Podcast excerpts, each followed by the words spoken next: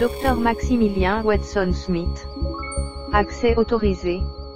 Veuillez saisir votre recherche.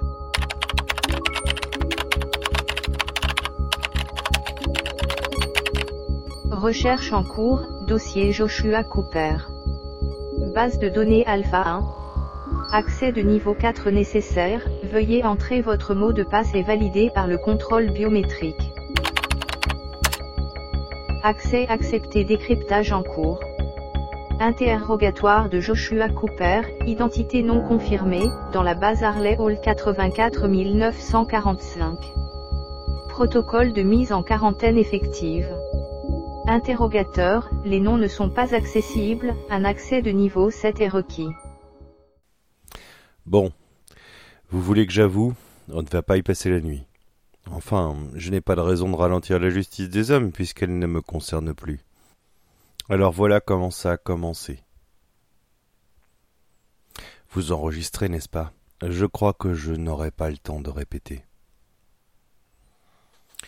2054 Los Angeles, cinq jours avant le patient zéro. Joshua, ça fait trois fois. Bouche ton cul. Tu vas encore te prendre une colle pour ton retard. Hurla ma mère depuis la cuisine d'où montait une puissante odeur de café et de pancake. Comme à l'habitude, ça ne serait certainement pas pour moi. Parce que j'allais en effet être en retard en cours. Pourquoi, me direz-vous? Eh bien simplement parce que s'ennuyer ferme n'était pas une expression assez forte pour ce que je ressentais pendant les cours de neuvième grade que me faisaient supporter mes parents pour m'intégrer. J'étais pour ma part déjà capable de décrire complètement une bonne partie des expressions standards de la physique quantique et de les appliquer dans les systèmes à douze dimensions. J'avais passé, sans que mes parents ne le sachent, mes diplômes postgraduate Master of Science and Mathematics et en physique nucléaire depuis deux ans déjà, et je venais de terminer, toujours par correspondance, les PhD ou spécialités qui allaient avec. Oui, j'avais quatorze ans. Ne pensez pas que j'étais une sorte de petite binoclard avec des boutons plein le visage et d'une geekitude si prononcée que je n'étais pas capable de me faire le moindre ami. Bien au contraire, j'étais responsable et bien placé dans ma classe de kung-fu que j'avais spécialement choisie, la plus proche de l'art de base, et je ne faisais pas la bêtise de considérer cela comme un simple sport. J'avais aussi un nombre assez important d'amis, plus âgés bien sûr, un peu partout dans le monde. En fait, la plupart n'avaient jamais vu mon visage, mais ils savaient que j'étais une sommité dans pas mal de domaines. Venons-en au problème. Je me fiche du collège, maman. Tu le sais parfaitement. Je ne vois pas quelle raison absurde te fait m'y déposer chaque matin dis-je en descendant les escaliers sans particulièrement me presser. L'école débile des professeurs de seconde zone que je dois supporter à longueur de journée m'indiffère totalement. C'est un moyen comme un autre de me trouver dans un endroit calme pour étudier. Elle me regarda comme si je venais de lui balancer une gifle. Quoi? Tu n'as pas encore compris que ce type de choses ne me touche pas? Pas plus que tes moments de théâtre pour me faire croire que tu es triste de mon état. Si je devais décrire ma voix à ce moment-là, j'aurais dit calme, normal. C'est un peu la raison qui me faisait rencontrer un psychologue trois fois par mois. Je n'ai aucun sentiment. Dans le monde d'avant, c'était une tare sociologique que je devais pouvoir dépasser avec un peu d'habitude et un peu de travail. Mais très franchement, je m'en fichais pour le moment. Ça avait tendance à me poser quelques soucis en réalité, car j'ai aussi la chance d'avoir une mémoire hors du commun. Pour plus d'explications, je dois ces singularités à une chute qui m'avait gravement touché le cerveau dans ma petite enfance. À cet âge précoce, soit on en meurt, soit, même si c'est très rare, on y survit et le cerveau fait en sorte que tout marche au mieux. Dans mon cas, L'expression marcher au mieux implique que certaines fonctions sociologiques avaient été amputées. Pas de sentiment, pas d'humiliation, pas de remords, pas de tristesse, pas de dégoût. Oubliez le personnage des séries télévisées qui est aussi un meurtrier sans conscience. Je connaissais parfaitement les limites à ne pas dépasser si je voulais rester du bon côté de la barrière. Et très franchement, ce que je voulais, c'était étudier, comprendre l'univers. C'était la chose qui m'exaltait. Joshua, tu es méchant, comme à ton habitude, dit mon père qui descendait derrière moi. La méchanceté n'était pas mon objectif, mais je ne comprends toujours pas la raison de cette obligation. J'aurai un truc à vous dire ce soir. Ce matin j'aurai le temps de prendre le bus pour arriver à l'école à l'heure. Il me restait douze minutes pour faire le trajet, ce qui se fit sans difficulté, même pas au pas de course. Lorsque j'arrivai à l'arrêt, le bus venait d'ouvrir sa porte. Je m'installai à l'avant, derrière le chauffeur. J'enfonçai mes écouteurs dans mes oreilles et laissai la voix de la présentatrice des actualités m'informer de ce qu'il y avait à savoir. J'utilisais mon smartphone pour vérifier chaque information, à partir des sites des agences de presse. Je fis aussi le nécessaire pour mes actions en bourse. Alors que les autres jeunes se chamaillaient, je laissai la musique de Mozart m'emporter un instant. C'était une autre de mes particularités.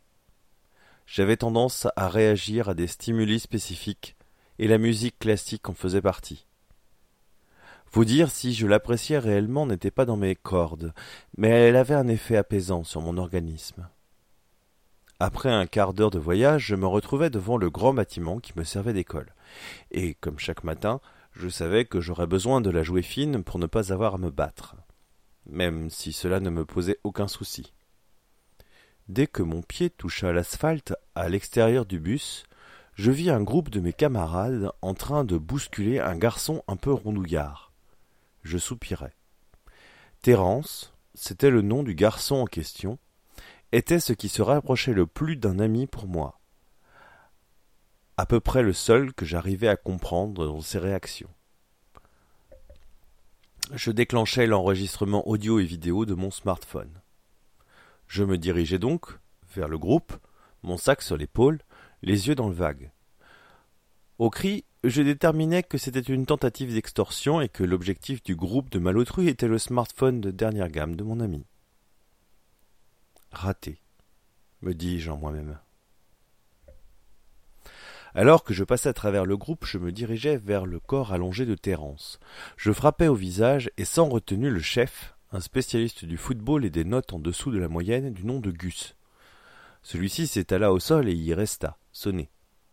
J'avais plaqué ma main sur son oreille. Ça ne devait pas laisser de marque, par contre, c'était suffisant pour le laisser KO pendant quelques minutes. Ok, dis-je. Maintenant, celui qui veut une cacahuète me la demande à moi. Une insulte, même si elle était certainement trop subtile pour les parties en présence. Une preuve de force, et hop. L'un des garçons ramassa Gus. On va le dire au surveillant. Que vas-tu raconter? Que Gus a eu un malaise soudain ou que vous étiez en train, devant témoin, de voler avec violence un smartphone à un garçon sans défense À cinq contre un? Dommage que mon smartphone sache aussi prendre des photos et des vidéos. Petit silence, je baissai les yeux vers l'objet. Remarquez, il a un très bon son aussi. J'appuyai sur l'afficheur et l'objet émit un Tu vas nous le donner ou on te casse en deux, gras double. La voix de Gus était très reconnaissable ainsi que les acquiescements des diverses personnes présentes. Ils ne demandèrent pas leur reste. La J à ma rescousse, encore une fois, murmura Thérence. Je ne suis ni un extraterrestre ni un Men in Black, T. Par contre, toi, tu es un gars allongé par terre. Les cours vont commencer, on va être à la bourre. Je l'aidai à se relever. Pourquoi tu te mets toujours dans des situations comme ça? Tu aurais dû les laisser faire, au moins il t'aurait laissé tranquille. Reposition incorrecte, dis-je à la façon d'un robot. Ils ne m'auraient pas ennuyé pour ça, c'est tout. Ils sont suffisamment inconscients pour y revenir. J'aurai certainement des problèmes qui vont se régler très facilement avec les parents de Gus. Même s'ils sont moins bêtes que lui, ils restent de gros tarés. Il me regarda, outré. Pour toi, nous sommes tous des abrutis. Pas fou, mais j'ai horreur des abrutis méchants. Non, tu t'en fiches. Il avait raison, je m'en fichais complètement. Nous nous dirigeâmes vers la porte principale. Tu veux m'entendre dire que je fais ça pour toi? Alors ok, prends ça comme ça. Non, ils ne me feront pas sortir de mes gonds. Personne ne le pourrait. Mais je pense que j'ai de l'amitié pour toi, et ce type de situation fait qu'un ami doit intervenir. T'es vraiment bizarre comme mec, J. Tiens, j'ai un secret pour toi. Je viens d'avoir mes PhD en maths et en physique nucléaire. Les lettres de recommandation sont arrivées hier dans ma boîte postale. Putain, J, qu'est-ce que tu fais encore là? Je crois que je vais aller le dire ce soir à mes parents. Faudrait que j'arrive à rentrer à la maison sans me prendre une colle. Ouais, on va tenter. La journée fut passablement sans intérêt. Gus ne reparut pas, ce qui provoqua une crise d'angoisse chez mon ami Terence. Pour ma part, je savais parfaitement que je n'avais pas frappé assez fort pour qu'il eût une blessure dangereuse. Je laissai donc les choses venir. Lorsque le cours de mathématiques, dernier de la journée, se termina, je me dirigeai vers la porte. Je n'ai pu que m'arrêter devant le tableau qui comportait nos devoirs pour la semaine suivante et y corriger l'énoncé de l'un d'entre eux. J'y écrivis aussi la réponse sans préciser la démarche. Monsieur Cooper, bien vu, encore une fois. Je crois que j'ai jamais eu un élève aussi doué que vous. Vous devriez faire en sorte de vous faire admettre dans une université rapidement. Monsieur Thomson était le seul professeur que je reconnaissais comme un bon enseignant. Je devrais vous renvoyer l'appareil, monsieur. Vous n'avez rien à faire ici. Alors que la classe s'était totalement vidée à l'exception de Thérence dont la mère allait nous ramener, nous vivions à quelques maisons d'écart dans la même rue, je fixai le professeur. Cette erreur n'est pas de vous, elle est inscrite dans le livre. Pourquoi ne l'avez-vous pas corrigée? Je ne peux pas croire que vous ne l'aviez pas vue. Monsieur Cooper, vous vous trouvez être bien trop intelligent pour votre propre bien. Vous avez découvert bien trop de choses en trop peu de temps, y compris que je ne suis pas un professeur de collège. Vous manquez par contre de pratique dans le renseignement, ainsi que dans la discrétion qui est nécessaire pour faire des enquêtes. Je crois surtout que je ne suis pas assez compétent en informatique. Vous m'avez tracé lorsque j'ai piraté votre ordinateur. En effet, perspicace. Je vous rassure, ça ne se reproduira plus. Vous voulez dire que vous ne vous ferez plus prendre, c'est bien cela? Tout à fait. Mais qu'êtes-vous donc? Vous le saurez bien assez tôt. Vivez votre vie tant que vous le pouvez encore. L'échange avait été surréaliste. Et Thérence, n'ayant pas compris un traître mot de ce qui venait de se passer, nous regardait alternativement lorsque je finis par lui faire signe de me suivre. Pas la moindre question. Ça me regarde, compris Tu me protèges encore là? Je me mordis la lèvre. Va savoir.